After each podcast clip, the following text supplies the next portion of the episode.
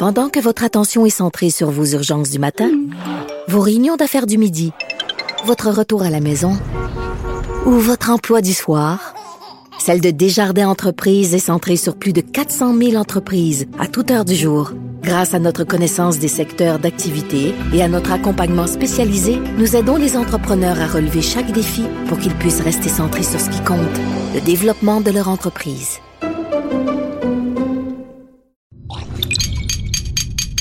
Cube Radio. Il connaît tous les dessous de la politique. L'économie, la santé, le transport. Chef du bureau d'enquête de l'Assemblée nationale. Antoine Robitaille. Là-haut sur la colline. Cube Radio. Alors, on commence tout de suite euh, avec euh, Geneviève Lajoie, qui est correspondante parlementaire au bureau parlementaire du Journal de Québec, Journal de Montréal. Il y a de la joie. Bonjour, bonjour les hirondelles, il y a de la joie. Il y a de la joie et il y a du changement dans l'air, il y a du changement au Conseil des ministres. Mini remaniement ce matin. Oui. Alors, euh, Monsieur Simon Jolin Barrette, le ministre, le fameux ministre qui a fait adopter la loi 21 sur l'interdiction des signes religieux pour les personnes, les employés de l'État en autorité, euh, et aussi ministre de l'Immigration, qui euh, a une nouvelle responsabilité, une nouvelle Eh oui. responsabilité identitaire, encore une fois. Alors, euh, comme le ministre de l'Identité. voilà. Donc, il sera responsable aussi euh, de la langue française. Un autre dossier très chaud qui peut être très controversé à l'occasion. Alors, euh, et euh, bien sûr, puisqu'il a ses nouvelles responsabilités, il y en a une qui n'a plus ces responsabilités-là. Oui, c'est ça. Il a fallu déshabiller euh, un ministre pour Voilà. habiller encore Monsieur Jolin Barrette. Nathalie Roy, la ministre des Communications et de la Culture, qui s'est vue donc, qui a perdu ses responsa- responsabilités-là. Elle était là ce matin. On aurait pu s'attendre à ce qu'elle n'y soit pas, mais j'imagine qu'au bureau du premier ministre, on a jugé bon euh, la laisser, la, la faire venir justement pour pas que ça cause des Parce que trop ça- de questions chez les ça. journalistes. C'était vraiment une sorte de démotion, là, quand même. De perdre un dossier aussi important, faut le dire, euh, c'était une démotion. Ben, ce qu'on entend. D'autant plus qu'hier, on a appris qu'elle changeait de chef de cabinet encore. Oui, oui, en Troisième troisième, en un en- an. oui, exactement. Euh, c'est sûr que Madame Roy, euh, ça n'a pas été facile dans les derniers mois. Elle s'est enfargée à quelques reprises, a dit le contraire de ce que le premier ministre avait dit à quelques reprises. Ah oui. Donc, euh, mais le, le premier ministre a dit que c'était prévu. C'était prévu que euh, Simon Jolin Barrette, euh, la personne qui est responsable finalement de l'immigration, récolte aussi euh, le dossier de la langue française puisqu'ils veulent insister sur la francisation des immigrants. C'était une des recommandations du rapport de Claire Sanson Oui. qui avait été remis en 2016. C'est un rapport très étoffé. Moi, je, je l'ai relu pour l'occasion pour une chronique lundi. Et c'est vrai qu'elle prônait la création d'un ministère de la francisation. Exactement. Ouais. Donc, c'est c'est pour ça que M. Legault a évoqué ça ce matin pour dire ben non, non, non, écoutez, j'en enlève rien, Nathalie Roy, c'était déjà prévu comme ça. Ben, si c'était prévu comme ça, pourquoi l'avoir pas fait dès le début à l'entrée? hein? Exactement. À l'entrée du gouvernement, là. Donc, euh, mais bon, elle était quand même là, présente, euh, aux côtés de Simon Jolin Barrette, qui a été très bref. Euh, je ne vous le cacherai pas, quand on a l'occasion, les journalistes, d'avoir François Legault euh, et bon, Simon Jolin Barrette était là, mais euh, quand on a euh, M. Legault en conférence de presse, on préfère poser une question à M. Legault puisque des fois, quand on pose une question à Simon Jolin Barrette, euh, c'est perdu. Donc, M. Legault, lui, répond toujours quelque chose. Dans son livre, il, il- il, critiquait la langue de bois, mais il est peut-être celui qui la maîtrise le mieux. Hein? Il sait comment ne pas répondre aux questions. Même le premier ministre l'a dit un jour. Oui, mais, mais, le, mais M. Legault, lui, aime répondre aux questions Oui. des journalistes. Oui. Et donc, euh, quand on a l'occasion de l'avoir devant, lui, devant nous, on, on- on y va puis on pose des questions au premier ministre. Donc, ça a été une euh, conférence de presse euh, fructueuse quand même. Il y a plusieurs angles. Il y a l'angle remaniement, mais il y a l'angle aussi euh, élection fédérale. Oui, alors... Et tu as publié un texte euh, assez vite là, sur le, le site du Journal de Québec et du Journal de Montréal là-dessus. Oui, parce qu'on avait posé euh, hier euh, la question au Parti libéral du Québec, à savoir si euh, ils allaient envoyer une, une directive à leurs députés en vue des élections fédérales. L'appuyer, est-ce que vous avez le droit ou pas d'appuyer un candidat? Chez les libéraux, on a dit, euh, écoutez, vous êtes libre d'appuyer qui vous voulez, néo-démocrates, conservateurs, libéraux, il n'y a aucun problème. Eh ben, c'est tout, c'est une toute autre façon de voir les choses chez les caquistes. Monsieur Legault interdit fermement à tous ses députés, ministres, mais même les, employés, les employés politiques mais oui. de euh, participer à l'élection fédérale. C'est assez particulier quand même. Mais c'est peut-être la facilité pour la CAQ qui sera ainsi pas prise avec toutes sortes de, spéculations sur euh, qu'est-ce que la CAQ appuie ou n'appuie pas comme. Euh, il s'est défendu ce matin d'ailleurs d'être plus proche d'un ou l'autre euh, d'un ou l'autre des partis fédéraux. Il a, dit, que ça dépend des dossiers. Oui, il y a des dossiers avec qui on est plus proche des conservateurs, d'autres euh, avec qui on est plus proche des libéraux et même des bloquistes, mais il n'a pas nommé les, les néo-démocrates. Non, non, c'est vrai. oui, mais ils sont un peu en dehors du, du circuit. Euh, il y a le test obligatoire. on revient à notre premier sujet, mais on, garde un lien avec le deuxième, c'est-à-dire les élections fédérales, parce que Monsieur, euh, Monsieur Legault a vraiment dit qu'il voulait qu'il y ait un test euh, de français obligatoire après trois ans, je pense, hein, donc pour les nouveaux arrivants. Oui, Monsieur Legault a dit dans, dans quelques temps, ce sera pas long, on va présenter nos demandes, notre fameuse liste d'épicerie aux partis fédéraux en vue des élections, mais il a quand même dévoilé une partie de ce qu'il va présenter parce qu'il a admis que euh, son test, son fameux test de français, euh, comme tu disais, euh, qui sera imposé obligatoirement donc aux nouveaux arrivants après trois ans en territoire québécois. ça, ça va faire partie inévitablement des demandes aux partis fédéraux. Il veut demander donc le feu vert pour pouvoir aller de l'avant avec ça parce que euh, le, fédéral a son mot à dire dans, les, euh, dans le processus d'immigration et même mhm. dans les, tests que pourrait imposer euh, le Québec aux nouveaux arrivants. Donc, c'est une première demande et donc, il anticipe un peu sur la, liste d'épicerie. Bien, merci beaucoup, Geneviève Lajoie. Plaisir. Geneviève Lajoie est correspondante parlementaire au Journal de Québec, Journal de Montréal. Vous êtes à l'écoute de là-haut sur la colline. Là-haut sur la colline. La politique autrement dit. Le gouvernement Legault doit déposer d'ici le 1er octobre un projet de loi qui transformerait le mode de scrutin actuel. Là, il y a des craintes qui sont exprimées par un député péquiste. C'est curieux parce que les, péquistes euh, sont pour la réforme du mode de scrutin. Alors, c'est Sylvain Roy ce matin dans le journal qui a, plusieurs euh, préoccupations, qui exprime des, préoccupations et qui n'est pas sûr que le mode de scrutin va être bon pour les régions. Au bout du fil, il y a Jean-Pierre Charbonneau qui est ancien ministre de la réforme des institutions démocratiques et président du mouvement Démocratie Nouvelle qui euh, célèbre, c'est quoi, Jean-Pierre, 20 ans? C'est 20 ans d'existence cette année comme faire de lance du combat pour la réforme en fait, la, réforme du mode de scrutin. Et ça avait été créé à l'issue de l'élection de 1998, donc en 98 à 99. Mais en 98, vous rappellerez que j'en ai d'ailleurs bénéficié, le Parti québécois avait pris le pouvoir majoritaire, très majoritaire, avec 35 000 voix de moins que les libéraux. Ben oui, ben oui, exactement. Euh, donc, euh, c'est dans la foulée de cette. Euh, là, il y avait eu comme une nouvelle prise de conscience dans la population. Puis c'est à ce moment-là, beaucoup de gens de différents, de différents horizons avaient créé le mouvement démocratie. Donc, Sylvain Roy, le député gaspésien, le député de Bonaventure, lui a trois niveaux de préoccupation. D'abord, la taille des circonscriptions. Deuxièmement, le système de liste qui fait que le député sera plus redevable au parti qu'à ses concitoyens. Puis, il dit, ben, ça prend un référendum pour une telle réforme. Je sais que c'est beaucoup, là, il nous reste à peu près trois minutes. Euh, Jean-Pierre, qu'est-ce que vous répondez à ces trois euh, préoccupations-là? D'abord, la taille des régions, là, il faut, faut, dire une chose. Il va y avoir autant de députés à l'Assemblée nationale qu'il y en a actuellement. Il va y avoir bien sûr des comtés locaux qui vont être plus grands, mais il va, avoir, il va y avoir des comtés régionaux, il va y avoir plusieurs députés qui vont avoir été élus justement par la population sur la base de l'appui que la population va donner aux différents partis. Alors, contrairement à ce que dit euh, le député, il n'y a pas deux catégories de députés. Les députés sont tous élus, choisis par leur parti comme candidats, soit comme candidats dans un comté local, soit candidats dans un comté régional. Mais la différence, c'est que dans un cas, euh, les gens vont les choisir à travers le choix qu'ils font des partis politiques. Alors, c'est tout. Hein. Et, par ailleurs, ben, je veux dire, le, territoire va être couvert à la fois par des députés locaux et par les députés régionaux. Mais ce qui va arriver, c'est qu'il n'y aura plus de, des régions au Québec qui vont être euh, représentées, qui vont être représentées par un seul parti. Ça va donc créer une dynamique euh, intéressante parce que les gens des différents partis, pour défendre les intérêts de leur région, vont devoir se mettre ensemble puis collaborer plus qu'ils le font actuellement. Mais là, justement, si, un élu est choisi par un parti, c'est vrai qu'il va peut-être être plus redevable au parti qu'à ses concitoyens. Est-ce que Oui, c'est pas une inquiétude légitime? oui, mais les, comme M. Roy, le parti pensait qu'ils ont été choisis par leur parti, par, au PQ comme moi je l'ai été, par des, as- euh, des assemblées d'investiture.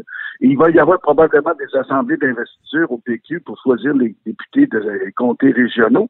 Alors, Mais après ça, il faut se faire élire là, quand même, Jean-Pierre Charbonneau. là. Là, Oui, donc, ça donne un lien direct à- Oui, avec l'électorat. c'est une illusion. C'est une illusion d'optique dans la mesure où n'importe quelle étude de sciences politiques montre que 90 des gens votent d'abord pour des partis, puis d'abord pour les chefs. Alors, les députés qui, tout à coup, s'imaginent que tout le monde a voté pour eux autres, là, ben, ils sont dans une profonde illusion. La majorité des gens, même les gens les plus connus, euh, ont été choisis d'abord parce qu'ils appartiennent à un parti politique. Alors, Un référendum? Est-ce que ça prend un référendum, Jean-Pierre Charbonneau? nous, on dit que c'est pas nécessaire. Si le gouvernement euh, l'impose, on verra comment on va réagir. Mais actuellement, C'est bien la première fois dans la- ma vie que j'entends Jean-Pierre Charbonneau dire euh, référendum, c'est pas nécessaire. ben non, écoutez, je sais pas que c'est pas un, in- un instrument démocratique euh, légitime et important. Je dis juste que euh, dans le contexte actuel, alors qu'on parle de ça depuis euh, 2000, euh, en depuis 1900, que depuis une vingtaine d'années, le débat s'est accentué, qu'il y a eu quatre consultations publiques, dont autour de- des États généraux quand j'étais ministre, par la suite d'un avant-projet de loi des libéraux. Il va y avoir un projet de loi dont vous parliez en début de- de- d'entrevue. Et là, il y aura aussi une consultation générale publique. Après tout ça, euh, je pense que quand les, les- deux, trois partis sur quatre à l'Assemblée nationale sont d'accord, puis qui ont fait l'engagement électoral d'aller de l'avant, Là, le, ouais. on les choses. Parce Là, le Parti québécois, Dans le référendum, ils veulent, euh, ils veulent retarder ou bien carrément compromettre le projet. le Parti euh, québécois maintient sa position. Sylvain Roy aussi, il- on va l'avoir en, en entrevue plus tard. Est-ce qu'il devrait quitter le, le caucus, selon vous? Non, parce que bon, il a nuancé après en disant, mais je suis pas contre la réforme. mais, ben, moi, je conseillerais, M. Droit, d'abord d'attendre le, le- projet de loi. D'abord, moi, je les ai tous rencontrés, députés du caucus du PQ, et euh, j'ai répondu à ces préoccupations-là. Mais c'est comme si même si tu réponds aux préoccupations, je veux dire, c'est une espèce de peur irrationnelle qui fait que t'as beau les rassurer, t'as beau leur expliquer. Écoutez, on a invité le député tu sais, de la Nouvelle-Zélande pour rencontrer euh, des députés de l'Assemblée nationale au printemps dernier. Et il y en a qui voulaient pas les rencontrer, et puis il y en a qui les ont rencontrés. Ceux qui les ont rencontrés, finalement, ont eu des réponses à ces préoccupations-là. Je pense qu'à un moment donné, M. Roy devrait euh, se calmer un peu, et regarder euh, les choses évoluer, puis faire des comparaisons avec ce qui se fait ailleurs. Peut-être qu'il va être rassuré. Merci beaucoup, Jean-Pierre Charbonneau. Ça faire plaisir. Vous êtes à l'écoute de Là-haut sur la colline. Antoine Robitaille. Le philosophe de la politique. Là-haut sur la colline. Cube Radio. Alors, au bout du fil, il y a Sylvain Roy. Sylvain Roy est député de Bonaventure au Parti québécois. Et puis, euh, il a émis des réserves quant à la réforme du mode de scrutin. Bonjour, Sylvain Roy. Bonjour, M. Robitaille. Donc, euh, vous craignez que les circonscriptions soient trop grandes? Vous craignez aussi que ça soit un système qui euh, fasse en sorte que le député sera redevable davantage au parti qu'à ses citoyens? Puis vous réclamez un référendum. C'est pas mal en rupture avec la position du Parti québécois, ces trois éléments-là, non? Ben, écoutez, pas vraiment. Là, je suis pas en porte-à-faux avec le Parti québécois. Là, puis je tiens à souligner que Sarah Lebel, qui est le porte-parole plutôt euh, bon, euh, électoral, ceci étant dit. Alors, euh, vous n'êtes pas en porte-à-faux avec la position du, du Parti québécois, Sylvain Roy? Non, absolument pas. Écoutez, euh, toutes les réflexions et les idées doivent être mises sur la table. Euh, c'est sûr que le Parti québécois réfléchit euh, au processus, à la réforme électorale, mais ceci étant dit, moi, ce que j'ai amené comme position, c'est une position d'un député de région qui craint euh, que euh, sa population soit mal desservie. OK. Donc, euh, dans l'entrevue que vous avez accordée, euh, Sylvain Roy, à, à Patrick Belrose, vous dites que la taille des circonscriptions serait trop grande s'il y avait une réforme du mode de scrutin, que les systèmes de liste feraient que les députés euh, seraient souvent plus redevables aux partis qu'à leurs concitoyens. Puis enfin, vous réclamez un référendum, ce qui que vous êtes en porte-à-faux par rapport à la position du Parti québécois? Ben, je ne considère pas être en porte-à-faux avec euh, la position du Parti québécois. Je suis, plutôt euh, j'amène une réflexion d'un député de région euh, de Bonaventure qui, qui se pose des questions sur l'impact de, modifications bon, que peut amener ce genre de choses-là sur l'accès aux députés. Bonaventure, c'est tout près de 280 km de littoral. Euh, aller virer à Chandler pour revenir, c'est quand même une expédition. Et puis, euh, les gens ont besoin de nous dans les régions parce qu'on a beaucoup d'enjeux liés à bon à l'appauvrissement, à toutes sortes de, de, de situations là, déplorables. Fait que les gens ont besoin de nous et on a des bureaux partout sur euh, le territoire. Ceci étant dit, une question fondamentale que je me pose, c'est à qui le député de liste, donc qui sera nommé par euh, par le chef de parti, parce qu'il va avoir une liste, euh, à qui il devra sa loyauté? Ouais. Le député de liste va-t-il devoir sa loyauté envers le chef de parti qui l'a nommé ou envers ses résidents qui, euh, qui ne l'auront pas élu en réalité? Donc, euh, ça, c'est une question fondamentale. Le rôle du député de liste n'est absolument pas clarifié dans l'ensemble des, de, bon, de la littérature que j'ai vue. Et puis, euh, moi, je me pose de sérieuses questions à ce niveau-là. Donc, il y aurait comme chose. deux sortes de députés. C'est ça l'affaire. C'est ça qui est, qui est troublant, Ben, là, selon un- vous. Un député élu démocratiquement euh, qui va être redevable envers la population qui l'a élu. Ouais. Un, un député doit défendre sa population. Euh, excusez l'anglicisme, mais all politique is local. La vraie politique commence chez vous en défendant les enjeux de, des gens de ta région, les enjeux économiques, sociaux, culturels, environnementaux. Mettez-en. Mais à partir du moment où le député devient nommé par un chef de parti qui a une vision idéologique potentielle et qui va imposer des lignes de parti, le député de liste va-t-il avoir des coups de France pour remettre en question des positions de parti et négocier à l'intérieur des caucus? Parce que c'est comme ça que ça marche. La psychologie politique, là, euh, c'est un champ peu couvert, mais c'est, c'est- c'est- ce sont des êtres humains qui sont en rapport de force et qui veulent avoir le maximum euh, d'éléments pour leur circonscription. Et euh, à partir du moment où on, on se ramasse avec des députés de liste qui ont été nommés, est-ce que ces gens-là vont avoir euh, l'autonomie, le goût et la, la motivation de défendre des populations qu'ils ne connaissent pas? Vos, ça, collègues devaient être en colère de, de votre position quand même parce qu'ils ont- ils sont pas mal tous favorables à la réforme du mode de scrutin? je, écoutez, je ne suis pas contre la réforme. Je pose des questions sérieuses en ce qui a trait à la- la- l'opérationnalisation de la réforme et de la manière que ça va se faire. Et là, c'est c'est le ministre. Est-ce que vos collègues étaient en colère? euh, Est-ce qu'ils vous en veulent? Non. Non. Non, je pense que ça fait quand même plusieurs années que je suis député. Des fois, j'ai des prises de position là euh, qui, euh, qui, qui né- nécessitent des discussions, mais à ce niveau-là, non. J'ai pas eu de, de, de, de, de feedback, si vous me permettez l'anglicisme. Mais, Mais écoutez, j'ai si- amené Mais si ça continue, là, si la, la position du parti fait en sorte que les régions euh, y perdraient, est-ce que vous seriez prêt à quitter le caucus du Parti québécois? Je vais défendre les intérêts des gens de ma circonscription. En premier, ce sont ces gens-là qui m'ont élu dans un contexte assez particulier l'an passé où j'ai même pas fait de campagne électorale. Ben oui. Donc, je prends ça comme un Ben- oui. Je prends ça comme un, vous seriez prêt à quitter le parti, euh, le caucus du parti? je vais défendre l'intérêt des gens chez nous et je Ouais. vais mettre toute mon intelligence à argumenter pour modifier la perception du parti et euh, faire en sorte que, que les gens en viennent à... à- à- Et, et là, là, écoutez, on va ramener les choses où elles sont. On a un nouveau ministre qui vient d'être nommé là dans ce dossier-là, Simon Jolin Barrette. Mais là, on va attendre de voir quelle sorte de projet de loi qu'il va déposer et qu'est-ce que ça va impliquer comme perte pour les régions. Et à partir de ce moment-là, je vais me positionner clairement. Mais pour le moment, je, je ne fais qu'argumenter et soulever des, des questions, des enjeux de fond sur l'impact d'une réforme électorale, sur la sur le rôle des députés des régions du Québec. Puis là, je peux ramener ça à un autre niveau aussi. Euh, macro-démographique. Les régions se vident.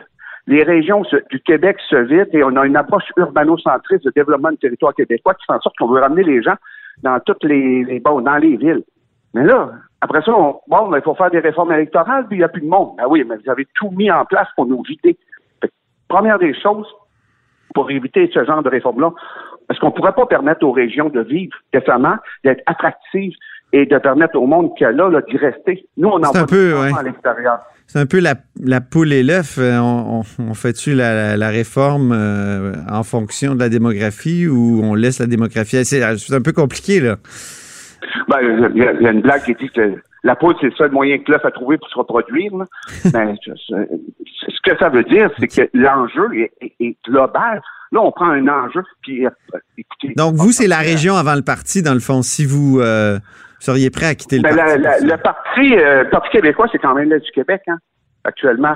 Je pense pas que. Est-ce que le PQ peut être un vrai parti des régions? On sait que Pascal Bérubé oui, oui, martel... il a toujours été. mais tout en appuyant la réforme du mode de scrutin? la réforme peut être appuyée, mais avec des modalités qui vont protéger les régions. Okay. C'est ce que je, c'est ce que je veux vous dire. C'est pour ça que, en sortant et en expliquant ce genre de choses, mais je veux juste enrichir la discussion et non pas l'anesthésier ou me braquer. C'est pas ça l'objectif. L'objectif, c'est d'enrichir la discussion, permettre à mes collègues euh, de, de, réfléchir là-dessus et au, surtout au gouvernement qui en a la responsabilité quand même que je dirais que le bon que je suis avec ou pas le Parti québécois. C'est pas ça l'enjeu. L'enjeu, c'est est-ce que le gouvernement va comprendre euh, l'impact sur les régions d'une telle euh, modification euh, bon, et de, de, la, la désertion politique ou du pouvoir politique qui peut être lié à ça dans les régions du Québec. Merci beaucoup, Sylvain Roy. On s'érotise une question constitutionnelle à la fois. La traduction constitutionnelle. La question constitutionnelle.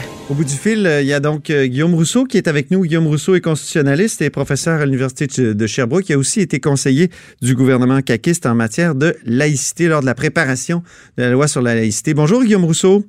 Bonjour. Aujourd'hui, on veut plutôt parler de cannabis parce que la loi sur euh, le cannabis, la loi québécoise qui a été préparée et adoptée par euh, le gouvernement euh, Couillard, a été validée en cours supérieure et on voulait en discuter avec toi, Guillaume, parce qu'il y a des questions constitutionnelles là-dedans. Oui, effectivement, c'est une question de, de, partage des compétences.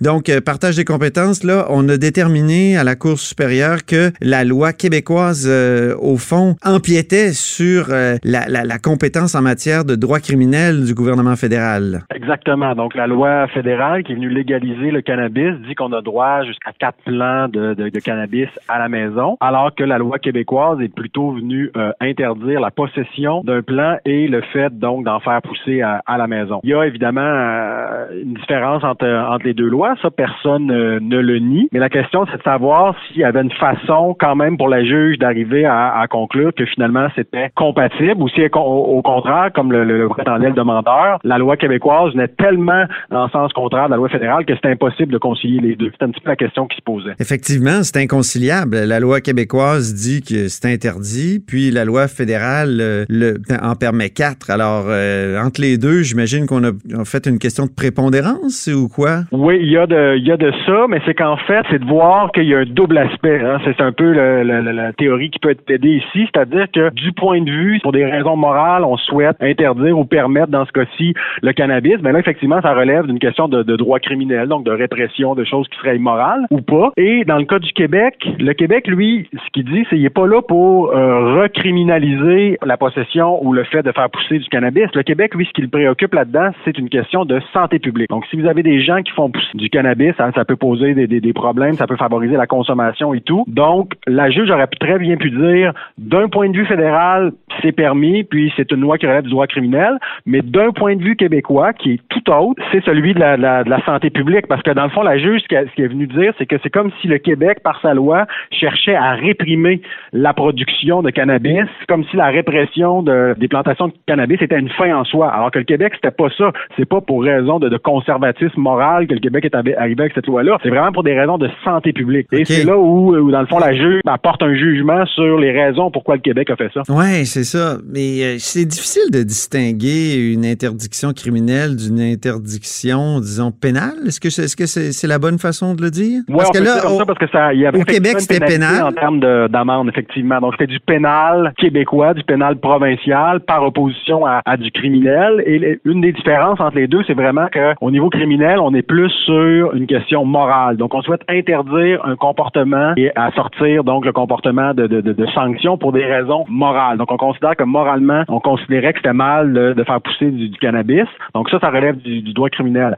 Mais à partir du moment où on dit au gouvernement du Québec, nous, on porte pas de jugement moral sur les gens qui font pousser du cannabis. Par contre, comme responsable en matière de santé publique, on veut limiter ça. Donc, c'est vraiment, euh, et là, c'est de savoir si est-ce que c'est d'abord et avant avant tout une question de morale, puis de manière très, très accessoire, c'est de la santé publique, auquel cas on conclut que la loi québécoise est invalide. Mais si on dit, attention, c'est vrai qu'il y a un aspect moral, mais c'est vrai aussi qu'il y a un aspect euh, santé publique. Puis Ah, moi, ouais. je pense pas que le Québec se sert de la santé publique comme, comme paravent, comme excuse pour adopter une loi dont le véritable but est de, de, de réprimer le cannabis pour des raisons morales. Je pense que le Québec avait vraiment des, des vraies raisons, puis il y avait toute une littérature scientifique, des experts médecins Ça arrive, qui euh, le dire. Ouais. Donc, en terminant, Guillaume Rousseau, ça arrive de plus en plus que le droit criminel est utilisé pour invalider euh, une loi québécoise ou une loi provinciale en vertu du partage des pouvoirs? Effectivement, donc le droit criminel, c'est extrêmement large comme, euh, comme compétence. Donc, si on l'interprète de manière large, puis qu'en plus, on permet pas au Québec de venir régir des choses qui sont très problématiques. Et ça, c'est tout le fédéralisme coopératif. Hein, Vous savez, quelques années, les jugements nous parlaient de fédéralisme coopératif, de dire chacun des ordres de gouvernement peut régir une même matière, faut qu'ils coopèrent. Et là, on, on dirait qu'on n'est plus du tout là, qu'on veut revenir à une jurisprudence beaucoup plus centralisatrice au dépend de l'autonomie du Québec. Et ça, c'est préoccupant. Très bien. Ben, merci euh, beaucoup, Guillaume Rousseau. De rien. Guillaume Rousseau est professeur de droit à l'Université de Sherbrooke, constitutionnaliste, et donc euh, vous êtes à l'écoute de La Haut sur la colline. Pour écouter cette émission, rendez-vous sur cube.radio ou téléchargez notre application sur le Apple Store ou Google Play.